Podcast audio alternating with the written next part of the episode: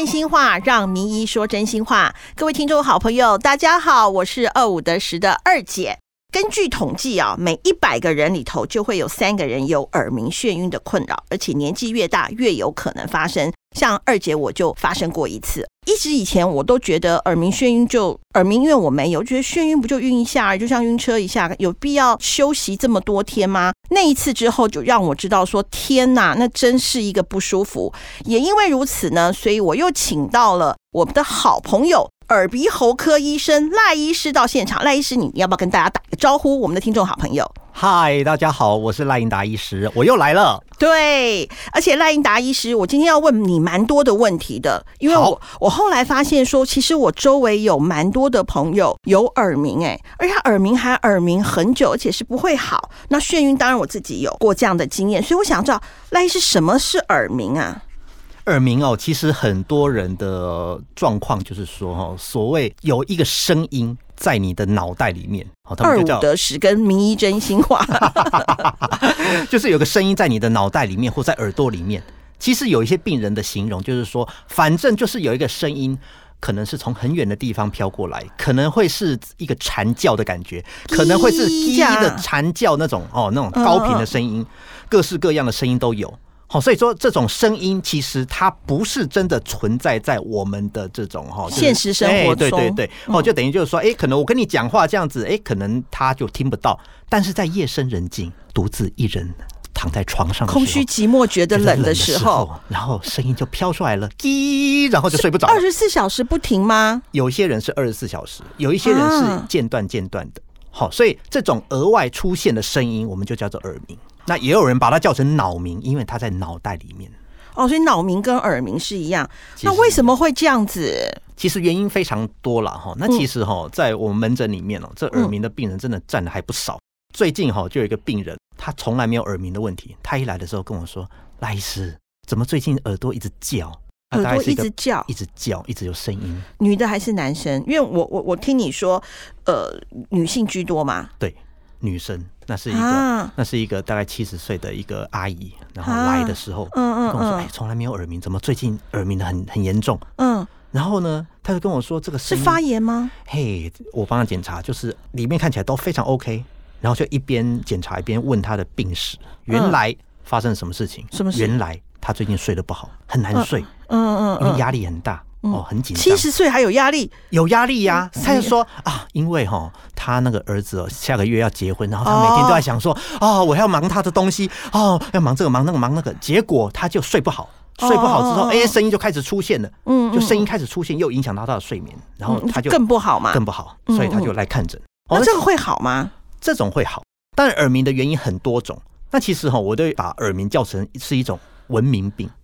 什么意思呢？就是其实因为现代人的生活压力、紧张、是睡眠不足等等，这些东西都可能会让你的神经会变得比较兴奋，变变得比较敏感。嗯，我用白话讲是这样。嗯嗯。那所以这些状况就有可能就是让这个声音就会出现。嗯。那尤其就是说，哎，像有的人就是紧张、压力大，甚至有的人就是哎，平常平常上班的时候，比如说你现在桌上放这一杯是什么东西？咖啡、茶。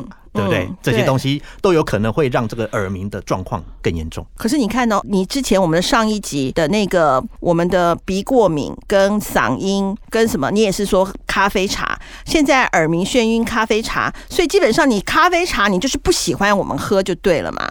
对，所以如果你进来的时候我看到你咖啡茶，我就直接拿走，所以就只能喝水。所以咖啡茶引起耳鸣会有关系，是因为哈让我们太兴奋吗？对，它的咖啡因的这个成分其实真的会刺激我们的。那如果现在有一些茶是无咖啡因的呢？无咖啡因的可以，比如说花草茶。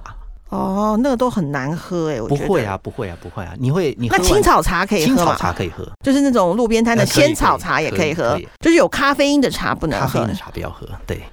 哦，是哦，可是咖那有那种咖啡因洗发精可以洗吗？那个洗掉发 可以洗吧？那又不是用吃的。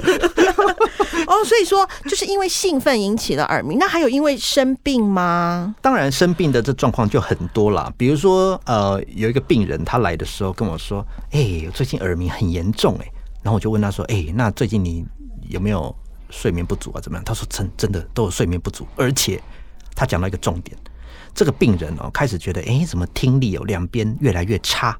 哦，他因为耳鸣影响听力吗？有关系，而且这个病人又带有一点眩晕。他说他以前也没什么晕，但是最近这个晕的这种感觉，而且这种晕哦，还不是说这种晃哦，有种天旋地转这个感觉。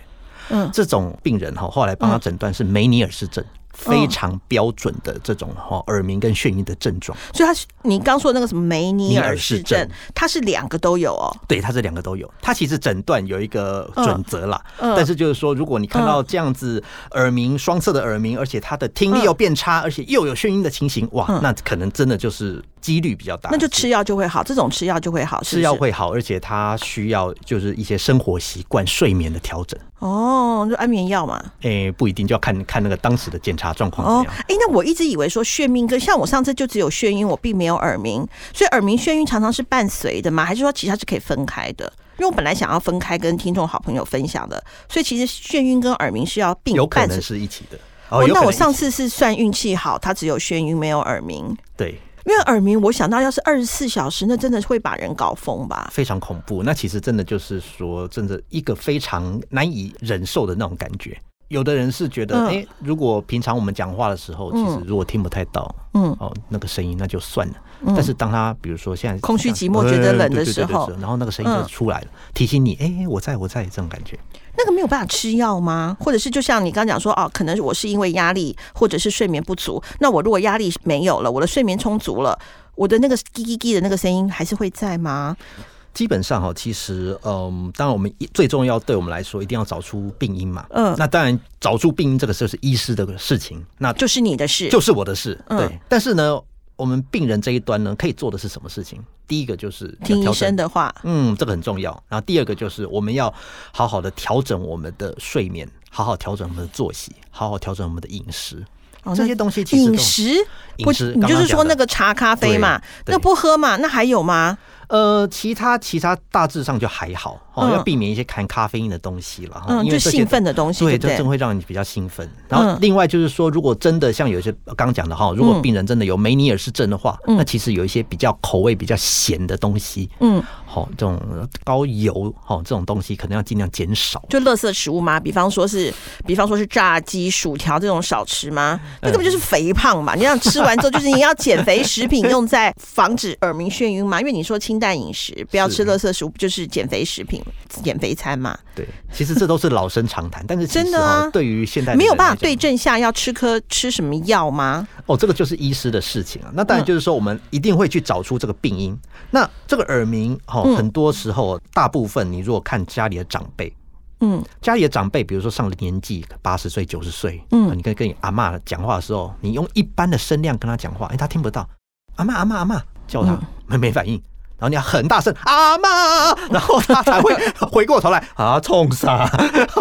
哦，通常要这样子哈，就是你要发现，就是说，如果家里耳背吗？对，如果你发现家里的那种长辈发现，哎，他可能就是哎有一些听力这种我们叫做听力退化的情形。嗯，那通常听力退化的情形，那其实有时候来看诊的时候，他们常常都会有一些，哦，我这个耳鸣啊，这整天都低的，我睡不着啊。通常这个退化会伴随着跟耳鸣会有关系，因为听力的神经的退化，它也会伴随着，就是说哈，我常会举例，就是我们正常听力的神经应该像是一条电线，家里的电线大家看一下哈，嗯，外皮就是哈，就是塑胶的哦，完整。完整，嗯，但是呢，如果你今天听力退化的时候，就会电线走火。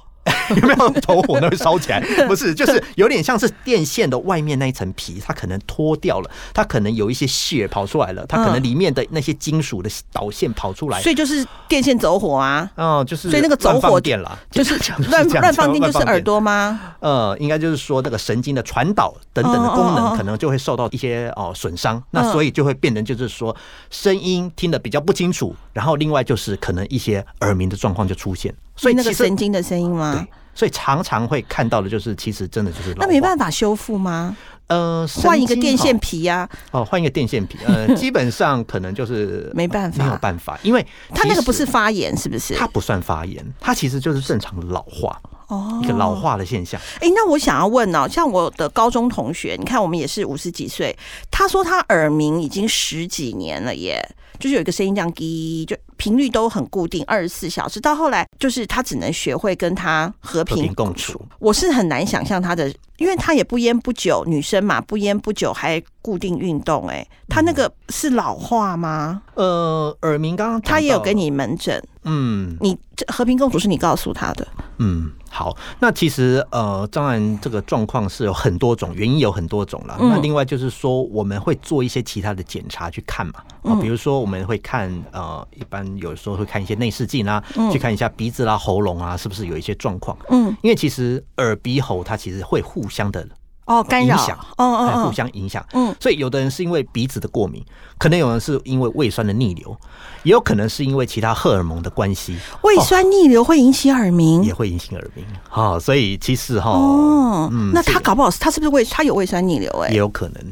胃酸逆流为什么会引起耳鸣呢？呃，因为呃，这个机制哈，现在如果再讲下去，会变成上医学院的课程。哦，反正就是胃酸逆流会引起，也会有引起耳。其实胃酸逆流引起蛮多很多问题，哎，是，所以所以胃酸逆流其实是应该要被正视的。对，胃酸逆流到底该看哪一科？好问题，胃酸逆流其实哈，耳鼻喉科也可以看，肠胃内科也可以看。哦，那一般呢？其实，在耳鼻喉科里面，哈，胃酸，因为你一看到喉咙，不就可以看到胃胃食道逆流了？对。但是我们看的部分，因为用内视镜的检查，其实我们是看到大概在食道开口以上，嗯嗯，这些地方我们都看得到，嗯哦。那但是如果说今天的状况是在比较下面的地方。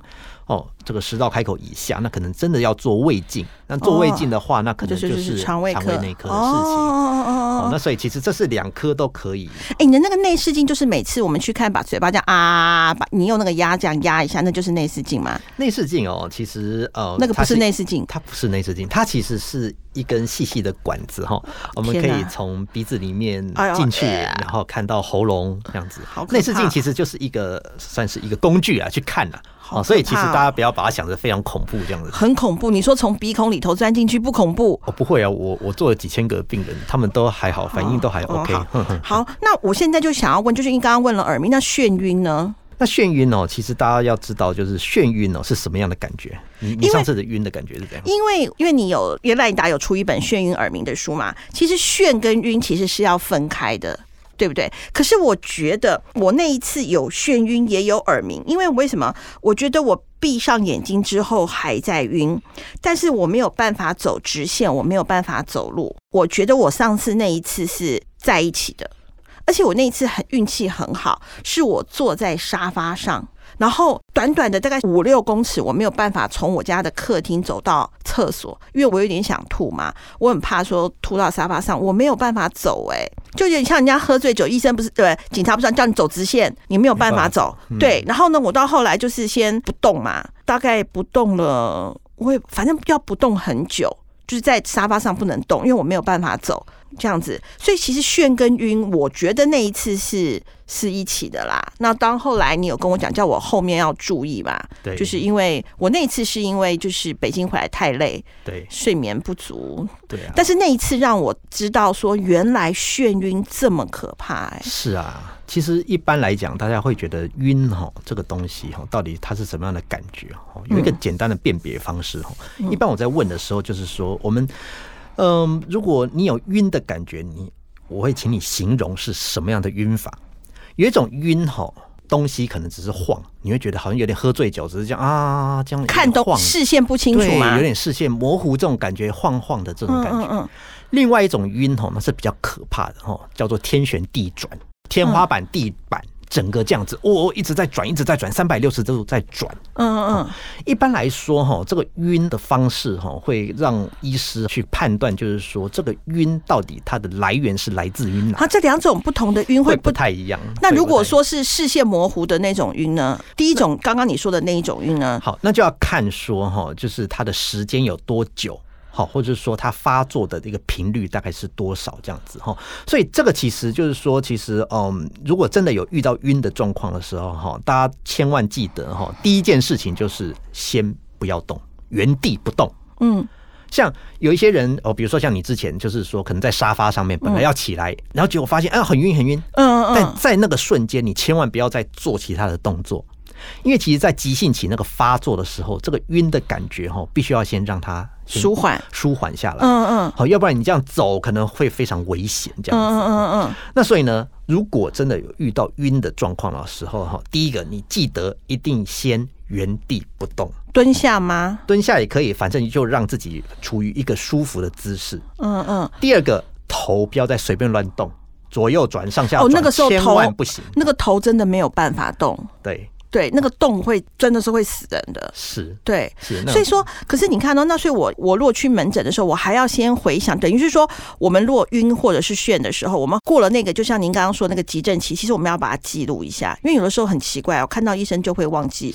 等我们去拿药的时候，想到刚刚要讲的话，很奇怪，我们都会看到医生就会忘记要说的话。通常是这样哈，要来之前有十个问题，嗯，就坐在诊间等的时候变五个问题，嗯，看到医生的时候剩一个问题，嗯，然后出去的时候又变五个问题，然后再出去又变十个。问题 就是这样子，对对对对对对。所以哈，我会建议大家哈，就是说，当然，如果你平常就是呃有这样的状况的哦病人，就把它写一下，可以稍微记录一下，就是说这种感觉是怎么样，因为会让我们会更精准的去判断到底是怎么样的状况。嗯嗯嗯。那回到刚刚讲的，就是说这个晕到底跟我们这些疾病有什么样的关系哈？嗯，那其实对我们来讲，这个晕哈分成两种了哈。第一种是真的只有耳鼻喉科的，比如说叫内耳的神经不平衡哦，内耳状况哈，这是第一个。第二种状况就是比较麻烦的，就是说有一些人是中风，可能是脑部的一些状况哦啊，就也会晕，也会晕。嗯嗯，那你怎么分？好，所以这个就是医生的专业了。好，所以就是简单讲，就是说，反正你晕的时候就赶快去医院吗？对，如果有晕的这个状况，我就觉得先刚刚讲的两检，大家还记得吗？第一个。就是原地不动，对，好，不要动。好，第二个就是头不要乱晃。嗯，等到舒缓之后，比如说三十分钟、一个小时之后。马上去医院，对对对，然后赶快去做一些处理，这样子，后让自己先舒缓一下。嗯嗯。那通常在当下先做了一些紧急的处置之后，哦，吃了药啦，打了针啊，等等等等之后，他可能就会比较好转。那好转之后呢？那之后我们会来慢慢的来讲这个原因，来查这个里面到底发生了什么事情，这样子。哦，你这样还给我比耶？那个大姐还在旁边偷偷的帮你拍照，干扰我们名医真心话的录音。那好，那你。刚刚讲的晕有两种，那眩呢？那其实我通常这两个呃，其实晕眩就是在一起，其实它是在一起，我没有特别去分呐哈。嗯，因为大家其实有时候。病人来的时候，他其实也没有办法去分啊。他说：“反正是晕的要命啊，我怎么知道啊？” 这样，但是其实真的是晕其实还是会一点点的差别。就是说哈，有点会是像那种刚刚讲的酒醉的那种感觉，就是只是东西在晃。但是有一些晕是真的很恐怖的，天旋地转，像云霄飞车这样一直转、一直转、一直转的那一种，天花板、地板哦，这种是比较恐怖的这样子。嗯，好，那所以就是说，大家如果真的有遇到这个状况，刚刚记得我们的两点。第一个原地不动，第二个头不要动，这样子好。然后另外就是过了急症期之后，赶快就医就医。对，然后医生来帮你找答案，来帮你找为什么会有这个状况。那他会复发吗？会。我运气好的是没有复发。嗯。那会复发吗？为什么会复发呢？会复发，那当然就是刚刚讲的了，还是回到那个饮食跟生活。又来了，就是我们就是办不到的那一个部分压力，所以也是不能喝咖啡跟茶，就对了。尽量减少这样子，尽量。好，能能少尽量少。那所以眩晕的话，它除了你刚刚讲的那个什么梅什么梅尼尔氏症，梅尼尔氏症，还有别的症吗？哦，有一些大家常常会讲的叫做耳石。对对对，是是耳朵的石头吗？然后很多人就会跟我讲说：“哎，耳石耳石，赶快来挖！”我说：“对，耳石不是那个耳屎，不一样。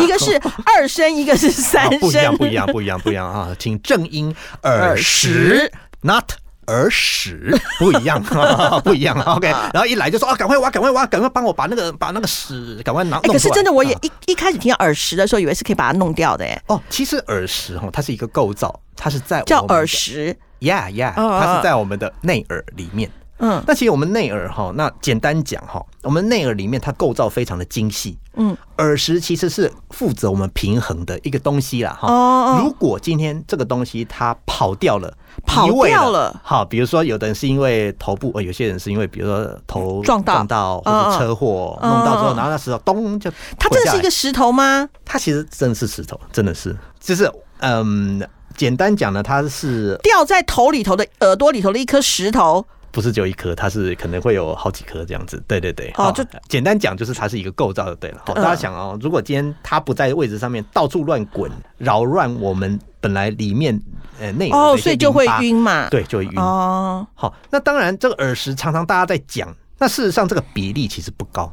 这个比例哦，大概在那个眩晕里面，在百分之十左右了。嗯嗯。好，那所以就是说，当然有一些人他们会有这种耳石的状况。那如果真的遇到耳石的状况，那医师就会做一些复位术。我们简单讲叫做从哪里来就从就是回到哪里这样。那你怎么看得到他的耳石在哪里啊？嗯，这个东西就是比较悬然后，因为那个呃，我们的做那种耳石的复位术，它是有一个固定的方向，哦，这是也固定，好，这是医师的专业了。所以就是说，这是反正你就会把它。哎，搞回去就对了。对对对对对，哦，所以说，那你怎么判断它是不是耳石呢？哦，那当当然会有一些比较，嗯，那我们怎么知道我们自己是不是耳石？我们就想要这个这个没有没有办法自我没有办法自我判断，没有办法自我判，这个要这个要医生来诊。哦，反正就是如果说你眩晕的时候去找赖医师，赖医师就会帮你判断，对，是不是耳石的问题。所以耳石如果是耳石问题的话，反而好解决，对不对？复位就好了。耳石可以复位，然后另外就是，嗯，你会把它固定吗？就叫以后少乱动吗？头不要乱动比较实际，所以他他还是会跑。没有，通常如果复位数字呃，就是把它摇回去之后，应该基本上就不会再动了，就就不太会。那他之后等我假设我又比较累，他会不会又跑掉了？比较累的时候，当然如果说压力大啦，这又回到刚刚那个老生常谈，饮食啦、压力啦、作息啦，哈，这个东西。所以好，比方说我我有我之前有耳石跑掉，那我把它复位了，那我下一次又眩晕。就是耳石，那要看那一样，它是有一些检测的方法。好，所以就是说，为什么就是大家哈，还是要去找医生？对，不要自己觉得哎，好像没事了哈。我常常会讲说哈，有病赶快找医生。我我真的要分享，我上个礼拜去看赖医师，他特别叫我早上九点就要去看，因为我那时候自我检测，我以为我是淋巴肿，你 记得吗？哦，我记得。结果呢，我紧张了个半死，我想说，因为淋巴肿起来就感觉上好像得什么大病。那我们去查那种淋巴肿，Google 结果都不好，所以我那天难得非常的乖，早上九点不，其实我八点五十就到了，等着赖医师翻我的牌去看，结果嗯，我是唾液腺发炎，我还是问你说，这不是淋巴吗？这不是淋巴吗？就是我们千万不要自我检测。其实那个是唾液腺发炎。对我还是觉得哈，如果真的有症状的话，你观察了几天，如果你觉得哎，真的还是不太舒服哈，不太安心，还是去看医生。对，好。哦，好啊，好啊，好。哎，那我还想，那没有办法预防跟治疗吗？预防哈，又是回到刚刚那三个。哦，好，请请重复。饮食、生活、作息、作息，大概是这样子。所以其实好像很多的文明病都跟这几个有关哈。嗯，这是真的哈。我觉得因为现在大家的压力太大，或者说睡眠不足哈等等哈，所以导致就是说会有一些这种状况的发生。这种眩晕或或耳鸣的状况，其实哈，根据那个统计哈，嗯，以前的我我有那个论文哈统计，其实它的发生率是真的有越来越多、越来越高的嗯的趋势这样子，嗯。因为哦，眩晕其实因为我自己没有得过，得过之后还发现真是可怕。因为以前我听人家讲，我都会觉得说，啊，就就晕一下而已，怎么会到可能是跟好朋友约吃饭嘛？他们就可能就是眩晕发了，没有办法来。我一个好朋友在欧洲，他眩晕发作，而且是非常严重，没有办法下床。那时候饭店就有点紧张了，他在欧洲嘛，好，然后呢，请饭店的医生去看他。哎，那次他也不用买包了。什么也不用，就是花在那个费用上面。就是他有没有一个，比方说我现在眩晕耳鸣了，我有没有一个药可以吃一下，马上得？就像我们头痛可以吃一个普拿疼，我就得到舒缓。有没有这种东西？呃，如果急性发作的时候，有一些病人，比如说他真的要出远门，嗯，旅游的时候，我会帮他们准备个几颗，真的是止晕呐。好，就就止晕药，就像晕车的那个药吗？是是是，那个真的有用吗？嗯，当下可以稍微压一下应该是没有问题。哦，所以说，如果说呃，就是我们的听众好朋友，你有眩晕耳鸣的，它会变成是惯犯吗？就是一直常常？我觉得如果找到原因，对症下药，然后再加上自己一些生活习惯调整，我觉得基本上再犯的几率当然会压得非常低了。哦，会压常非常，所以我我还是我还是特别呼吁哈，就是说，如果真的有哦身体不舒服的状况，真的哎，不要自己当医生。最近常常遇到很多人自己上网 Google 哦，对啊，因为你 Google 对跑出来很可怕的东西。有啊，我那个淋巴癌症不少哎，去查一下。是是是。就我那时候跟我姐讲的时候，跟大姐讲的时候，我大我也很紧张，所以我那天才会隔天马上问有没有门诊，不是叫我九点一定要到。对啊，是。对啊，所以因为 Google 其实说方便，但是有的时候也挺可怕的。也因为如此，各位听众好朋友，所以你一定要常常听我们的名医真心话哦。好，今天节目到这边已经要告一个段落了，我们先谢谢赖英达医师，谢谢，谢谢大家，谢谢，拜拜。其实做名医真心话，除了过了五十岁的我想更健康以外，也更希望我们所有的听众好朋友听完节目后，可以有小小的收获，进而有健康快乐的人生。所有的听众好朋友有什么想听或想了解的吗？欢迎写信给二姐哦。谢谢大家，今天的节目资讯也会同步贴在名医真心话的脸书上，欢迎各位好朋友按赞分享，拜拜。